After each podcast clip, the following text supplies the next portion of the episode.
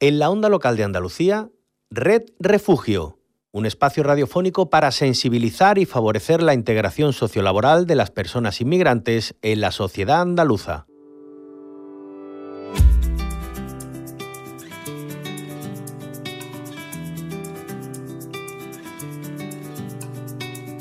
Pasas el día conectado, escondido en algún lugar, acechando como un extraño,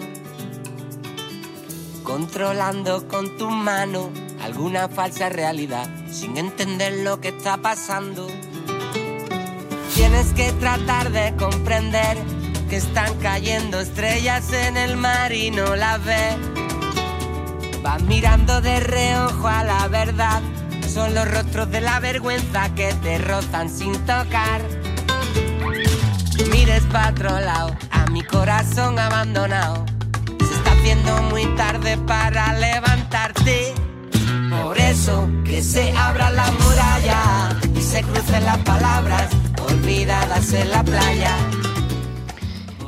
¿Qué tal? ¿Cómo estáis? Os saludo, soy María José García y os doy la bienvenida a Red Refugio, otro lunes, el primero de septiembre. Vamos poco a poco diciendo adiós al verano. Nosotros desde aquí, desde la Onda Local de Andalucía y desde este espacio que hacemos desde CEAR, la Comisión Española de Ayuda al Refugiado. Red Refugio es posible gracias al proyecto Andalucía es diversa. Destino nos señala como si fuera un juego de azar. En la espalda. Sin faro me separo más de ti. Sin el viento la y como siempre, eh, lo primero que hacemos cada lunes es contaros qué es Red Refugio. Y bueno, este espacio es o pretende ser un altavoz, un altavoz para las personas refugiadas, un lugar donde compartir historias de vida, historias de superación, un lugar donde compartir también la actualidad en materia de migración y donde sensibilizar sobre la realidad de una parte importante de la población mundial, que son las miles y miles de personas que, bueno, pues se ven obligadas a, huir de sus países, eh, bien sea por motivos de raza, de género, nacionalidad, clase social, opinión política, orientación sexual, en fin, ya lleváis mucho tiempo con nosotros y sabéis de lo que hablamos. Y bueno, eh, este programa que hacemos desde la ONG CEAR cuenta siempre con un voluntario de nuestra entidad, Luis Mimillán, al que seguro ya todos y todas los que nos escucháis mm, y bueno, pues lo conocéis bien, ¿no? Después de tantos años al frente de este programa.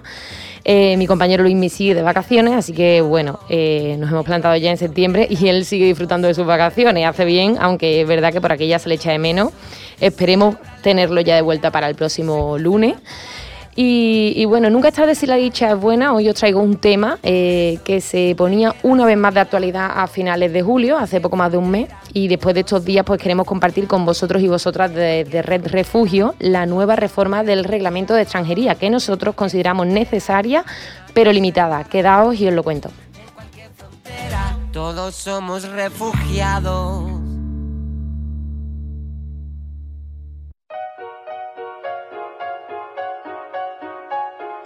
Donde único aprendí a decir la verdad fue mi música. Un día como otro, me senté a analizar que tanto temprano traqueteando en Cuba. Me iba a redar, fui a aplicar y me la volvieron a negar y no me dejaron otra opción. El tiempo se acabó y tenía que cruzar. Yeah, recogí lo que pude. Pues una canción no muy reciente, pero para nada podemos decir antigua, la que estamos escuchando ya en nuestra caravana musical. La lanzó en 2017 el cantante cubano José Manuel Carvajal Zaldívar, pero bueno, si digo el Tiger, a los más jóvenes y amantes del reggaetón seguro que les suena familiar y es que bueno, este artista es uno de los reggaetoneros más reconocidos en el panorama musical actual. Y bien, este tema que se llama Emigrante, precisamente, y, por supuesto donde él no pierde su esencia, su estilo, pues, pues cuenta la historia de un emigrante cubano. Yo no he llegado a, encontrar y a contrastar si el tema es autobiográfico, ¿no? Como, como sucede con muchísimos casos con cantantes que plasman su propia historia. Así que os dejo parte de la letra, la escuchamos todos juntos y si por supuesto encontráis alguna entrevista en la que José Manuel Tiger hable de, este tema, pues no dudéis en, en hacernosla llegar por redes sociales. Mirad, dice parte de su letra, llegué a la frontera como todos los demás, por primera vez en la vida ya no era el Tiger, era uno más. Sentí miedo, lo juro, eh, me sentía perdido y sentía una voz que me decía fuerte, camina, que yo estoy contigo. Me lo propuse y lo conseguí. Llega a Trio Five, por supuesto fly. A quien dijo que hiciste, como eso que tú te quedaste.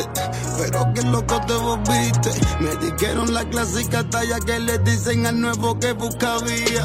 Aquí ningún cantante cubano triunfa, todos trabajan en factoría. Me puse para la mía y rápido me puse al día.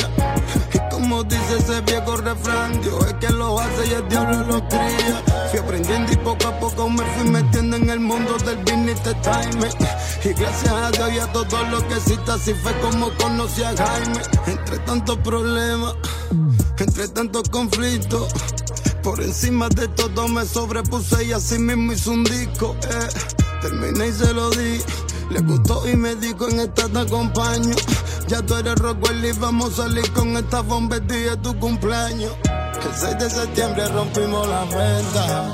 Yeah. Está ahí en la casa, Cuba representa. Yeah. Me lo propuse y lo conseguí.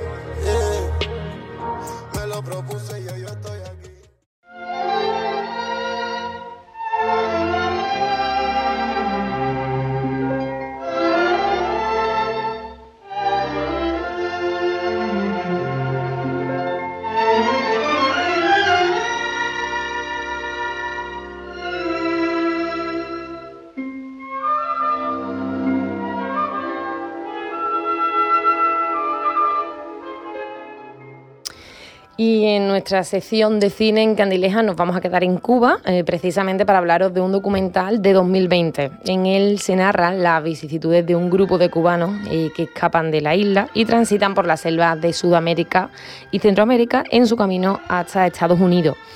El documental se llama La Opción Cero y ha sido dirigido por el también cubano eh, Marcel Beltrán y ha, recibido diferentes reconocimientos desde que se estrenara hace ya dos años y también desde España, donde se hizo con el premio del jurado al mejor documental de la decimoquinta edición del Festival Miradas Doc 2022 en Tenerife. Un documental que, bueno, según indicaba el propio festival, retrata las irrefutables y, desgarradoras experiencias de personas que huyen y atraviesan situaciones precarias eh, mientras lo que hacen es buscar una vida mejor. Ojalá podamos disfrutar muy pronto de este documental en plataformas digitales.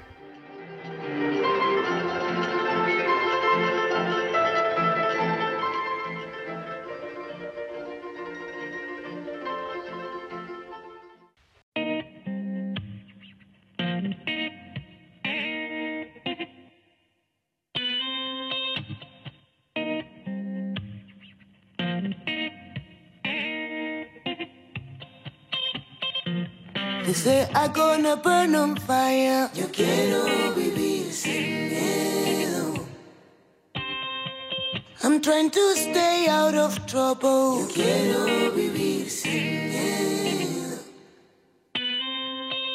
Walk away from the madman. Voy a vivir sin miedo. From the madman that gave me candy. Y de Cuba pasamos al tema que queremos tratar hoy con todos vosotros y vosotras en Red Refugio, la última reforma del reglamento de extranjería por parte del Gobierno de España. Antes de nada, eh, para situarnos, eh, creemos que bueno, está bien aclarar en qué consiste ¿no? y de qué trata eso del reglamento de extranjería. Para eso acudimos a, nuestro diccionario de asilo de nuestro equipo de CEAR en, en Euskadi, eh, que nos dice que el reglamento de extranjería es una norma elaborada y aprobada por el Poder Ejecutivo donde se recogen las reglas y preceptos para el desarrollo y ejecución de la ley de extranjería, siendo la ley de extranjería pues aquella que regula el régimen jurídico de las personas extranjeras en el Estado español y también su integración social.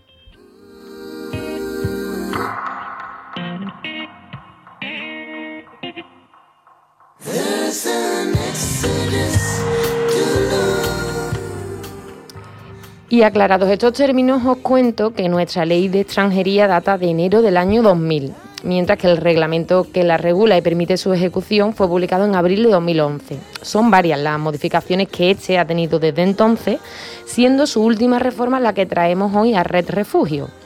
Un poco largo el nombre, el Real Decreto 629-2022 de 26 de julio, por el que se modifica el reglamento de la Ley Orgánica 4-2000 sobre derechos y libertades de los extranjeros en España y su integración social. Y bueno, los avances de esta reforma eh, afectan fundamentalmente a estudiantes extranjeros eh, que tendrán la posibilidad de trabajar. También a las personas que ya tienen autorizaciones de residencia y trabajo y cuya renovación se amplía a cuatro años y a quienes deseen reagrupar a sus familiares flexibilizándose los requisitos económicos.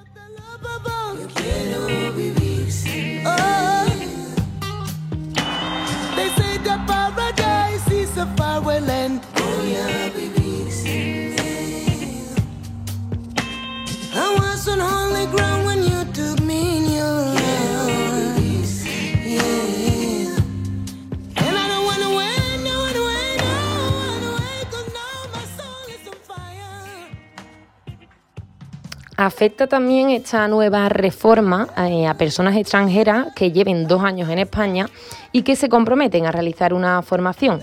También a quienes llevan tres años en España y consiguen un contrato de trabajo y a las personas de terceros países que quieren acceder al mercado de trabajo desde el país de origen a través del catálogo de puestos de difícil cobertura.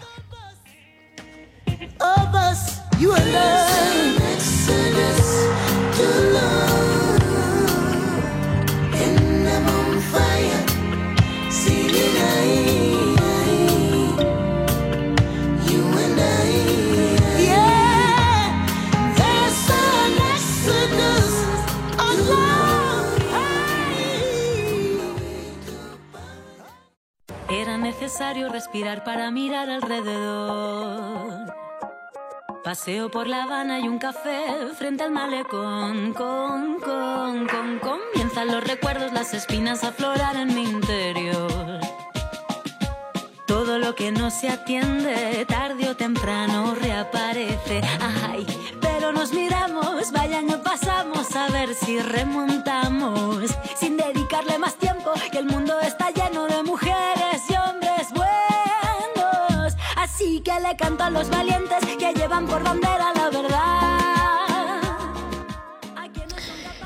Eh, pero claro, hablamos de que estos avances pues, afectan fundamentalmente a una parte de ese colectivo, lo que implicaría que parte del mismo, y no menos importante por supuesto, pues quedaría al margen de, de estas modificaciones. Y eso es a lo que nos referíamos cuando hablamos al principio del programa de esta reforma del reglamento de extranjería como necesaria pero limitada, ¿no? Y para ello hoy eh, nos va a acompañar en nuestro espacio de entrevista Mercedes Alconada, letrada de CEAR en Andalucía Occidental, que ella pues bueno ya nos ha acompañado en otras ocasiones para aclararnos eh, muchísimos otros temas que hemos traído a este programa y hoy pues nos va a explicar eh, el por qué, ¿no? Decimos de, este alcance limitado, o al menos así lo hemos considerado desde CEAR y también desde otras entidades. Le voy a dar la bienvenida, Mercedes Alconada, bienvenida a Red Refugio.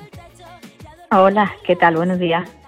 Pues nada, Mercedes, hablamos hoy de, esta reforma del reglamento de extranjería. Estábamos diciendo eso, ¿no? Una, reforma necesaria, eh, pero hablamos de un resultado de la misma limitado. No sé qué esperábamos organizaciones como CEAR, eh, especializadas en, el apoyo ¿no? a personas migrantes, solicitantes de asilo, de esta reforma del reglamento de extranjería y que no, que no ha llegado finalmente.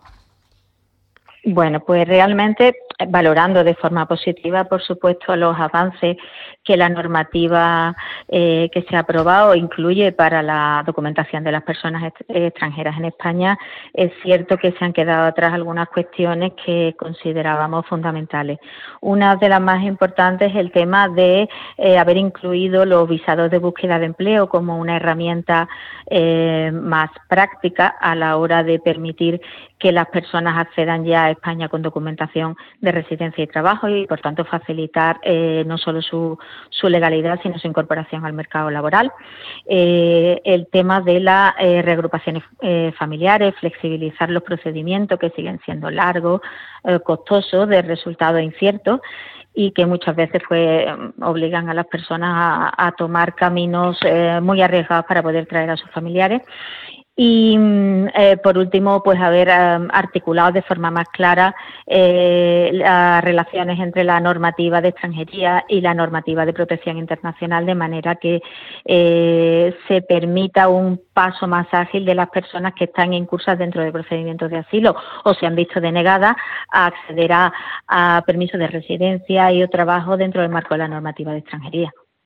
Mercedes, sí que hemos visto muchos cambios ¿no? orientados mm, en su mayor parte a facilitar el acceso a estas personas al mercado laboral. No sé si esto garantiza eh, todos esos cambios, la plena integración social y laboral de las personas en nuestro país, que al final es lo que, lo que queremos, ¿no? Claro, claro. Bueno, realmente como os decía antes, es cierto que hay figuras muy positivas como la eh, facilitación del acceso de las personas que tienen autorización de estancia por estudio a los permisos de trabajo y residencia, sobre todo valorable muy positivamente eh, el tema de las renovaciones que ahora se conceden por cuatro años en lugar de dos y que, se, y que permiten el acceso a, a cuenta ajena y también a actividades por cuenta propia, pero es cierto que eh, no solo eh, deben de existir figuras que permitan la documentación más fácil, sino que también debe existir un acceso a derechos que acompañe a esta documentación de residencia. Una de las cuestiones que puede ser, por ejemplo, em, preocupante es el tema de un reforzamiento de los controles del cumplimiento de las normativas laborales, teniendo en cuenta que eh, ahora mismo el acceso y la renovación a la documentación de residencia va muy vinculada a la existencia de cotizaciones. Eh, eh, tenemos que tener en cuenta que en muchos casos eh, las personas están contratadas eh, muy por debajo de lo que son realmente sus salarios, lo que deberían ser sus salarios legales y sus jornadas laborales. Si no hay un control efectivo por parte de las autoridades laborales del cumplimiento de estas obligaciones de cotización en materia de salarios, de jornada laboral y de cotizaciones a seguridad social, pues muchas veces este mantenimiento de la regularidad documental que ha facilitado la reforma con con unos requisitos de renovación eh, más flexibles, pues quedaría en nada. Otra de las cuestiones importantes es el tema de la eh, gestión, la orden GECO, que es el tema del contingente, que, bueno, pues eh, sería recomendable que eh, los procesos de selección eh, fueran más transparentes. Y por último, eh, hay que tener en cuenta también el tema de la brecha digital. Hay gran parte de los procedimientos de extranjería que se han aprobado ahora mismo van vinculados a tramitaciones vía plataformas, vía aplicaciones que hoy por hoy hay muchas personas que bien por barrera idiomática, por cuestiones de, déficit informativo, etcétera, no pueden acceder a estas plataformas y para ello supone un importante, un importante obstáculo.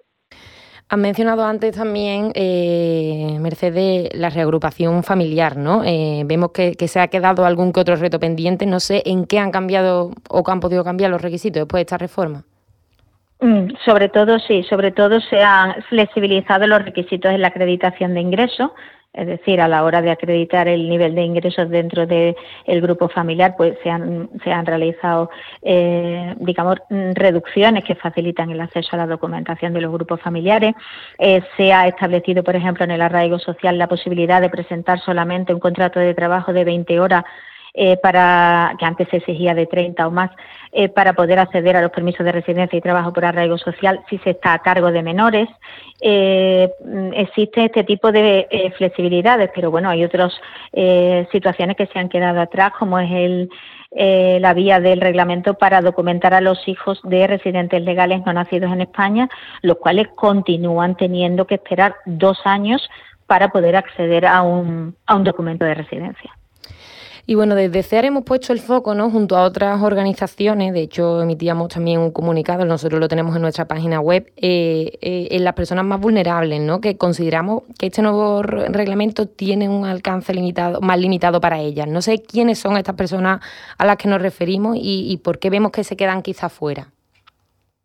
Claro, Bien, teniendo en cuenta que eh, CEAR es una organización que trabaja eh, sobre todo y principalmente con personas solicitantes de asilo, eh, debemos tener en cuenta que la reforma del reglamento de extranjería reciente supone un refuerzo de lo que es eh, accede a esa documentación siempre y cuando estés incorporado al mercado laboral o, tengas una estabilidad laboral, eh, además muchas veces vinculada a sectores muy concretos que son los que se demandan desde el mercado. Pero eh, hay que tener en cuenta que muchas de las personas con las que trabajamos provienen de países a los que no pueden retornar, que no vienen con un proyecto migratorio, digamos, de ocupación laboral. Es que tienen muchos hándicaps primero que, sobre, que sobrepasar antes de llegar a esa incorporación al mercado laboral. Son personas que provienen de zonas de conflicto, que tienen situaciones de enfermedad, que mm, son personas eh, de edad avanzada, son personas que tienen situaciones de diversidad funcional, que tienen barreras idiomáticas. entonces, todas estas personas, eh, teniendo en cuenta que además tenemos unos porcentajes de denegaciones de asilo en torno al 90%, eh, las concesiones se sitúan solo en un 10%, a la diferencia de la Unión Europea, que estamos en un porcentaje de un 35%, todas estas personas que no tienen una incorporación directa al mercado laboral se quedan atrás, se quedan atrás, se ah. quedan en situación de irregularidad en cuanto se produce la denegación de asilo, que desgraciadamente suele ser lo más normal, y, bueno, pues en este caso son precisamente las personas consideradas como más vulnerables, que no olvidemos que la propia Agencia Europea de Asilo recoge dentro de, su, de sus marcos de protección como de especial eh, cuidado, pues en el momento que se produce la denegación, al no poder incorporarse al mercado laboral con tanta facilidad como y agilidad como exige la normativa de extranjería, pues se quedan fuera se quedan en situación de irregularidad. Pues Mercedes, ya solo me queda darte las gracias por bueno entrar, por aclararnos ¿no? todos estos términos, estos aspectos que hemos, hemos aclarado un poquito más contigo. Eh, y bueno, siempre que te invitamos e intervienes en el programa nos ayuda mucho a, comprender y a entender mejor todo lo que tratamos y te damos las gracias. Nada, gracias a vosotros siempre por dejarme participar. Gracias, Mercedes, un abrazo. Un abrazo.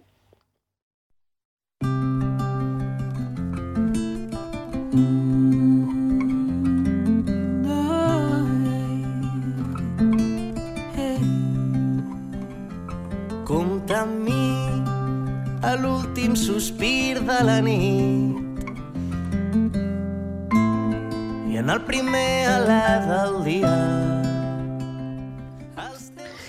Y hoy, 5 de septiembre, se conmemora a las mujeres indígenas, una celebración que nació durante el segundo encuentro de organizaciones y movimientos de América, reunido en Tijuanacu, en Bolivia, en 1983. En el Día Internacional de la Mujer Indígena, la idea es dar reconocimiento a todas esas mujeres indígenas valientes eh, que han jugado y seguirán jugando un rol importantísimo en la pervivencia de la cultura de sus tribus, así como su lenguaje y la fuerza del carácter.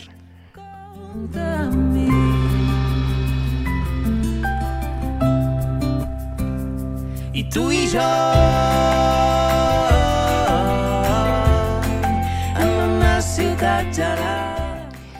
La elección de esta fecha, el 5 de septiembre, se debe principalmente a una heroína sudamericana, la india Bartolina Sisa. Nació en Cusco, en Perú, el 24 de agosto de 1753. Se la define como una mujer valerosa y trabajadora, dedicada principalmente a sus labores en el telar. A los 25 años de edad contrajo matrimonio con Julián Apaza, quien años más tarde sería conocido como el caudillo Tupac Katari. Junto a él organizaría la rebelión de los pueblos indígenas a través de los Andes.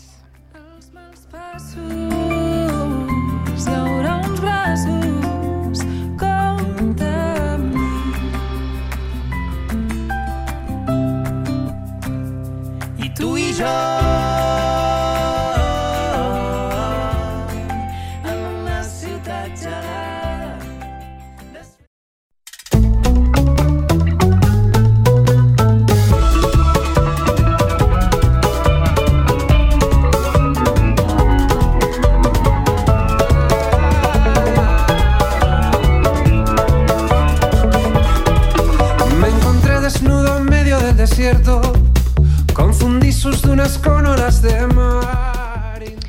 Y llega la hora de comer y con ella pues nuestra recomendación gastronómica, una receta que traemos de Acoge un plato, nuestro recetario, donde ya sabéis que bueno, podéis, encontrar casi medio centenar de platos de diferentes puntos del mundo que acompañan a miles de personas refugiadas que han dejado sus hogares y que nosotros hemos atendido en CEAR y bueno, ellos a través de, la cocina y sus recetas pues se sienten conectados y, y conectadas con su cultura y sus raíces.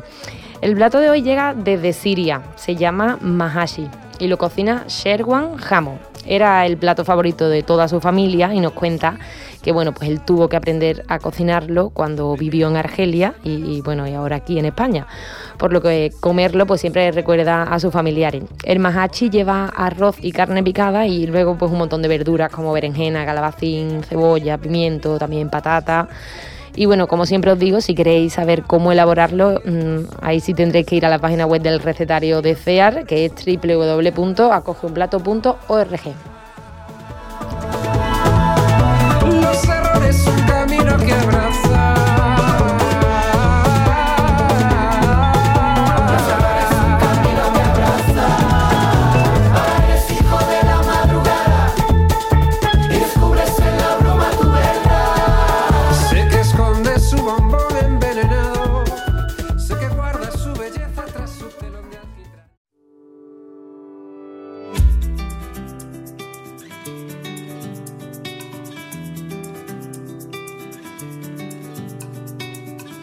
El día conectado, escondido en algún lugar, acechando como un extraño, controlando con tu mano alguna falsa realidad, sin entender lo que está pasando. Tienes que tratar de comprender que están cayendo estrellas en el mar y no las ves. Vas mirando de reojo a la verdad son los rostros de la vergüenza que te rozan sin tocar. Mires para otro lado, a mi corazón abandonado. Se está haciendo muy tarde para levantarte. Por eso que se abra la muralla y se crucen las palabras olvidadas en la playa. Y bueno, pues llegamos al final del programa de hoy, como nos indica nuestra canción Todos somos refugiados del canijo, así que como siempre me toca daros las gracias en nombre de CEAR, la Comisión Española de Ayuda al Refugiado y de la Onda Local de Andalucía, desde donde hacemos este espacio, Red Refugio. En el día de hoy os hemos acompañado María José García y en la realización técnica Ángel Macías. Y como siempre os recuerdo nuestras redes sociales, eh, que nos podéis buscar por CEAR Andalucía, tanto en Twitter como en Facebook. Y también podéis volver a escuchar todos nuestros programas, los programas de Red Refugio, tanto en la web de la Onda Local de Andalucía, eh, que es www.emartv.es, como en nuestros canales, los canales del programa de Spotify y de Evox, donde lo podéis buscar por CEAR Andalucía Red Refugio. Os deseo muy buena semana a todos y todas, esta primera semana de septiembre a cogerla con mucha fuerza. Sobre todo, doy las gracias por acompañarnos y por formar parte de esta red. Gracias por hacer posible Red Refugio. Hasta el lunes que viene. olvidadas en la playa. Por eso, si te quedas a mi lado, en cualquier frontera, todos somos refugiados. Ceniza oscura bajo la luna moruna. En nuestra ruta migratoria solo queremos avanzar. Por eso que se abra la muralla, se crucen las palabras olvidadas en la playa. Por eso, si te quedas a Hasta aquí, Red Refugio, un espacio radiofónico producido por CEAR y EMA-RTV para el proyecto Andalucía es diversa con la colaboración de la Dirección General de Coordinación de Políticas Migratorias, Junta de Andalucía.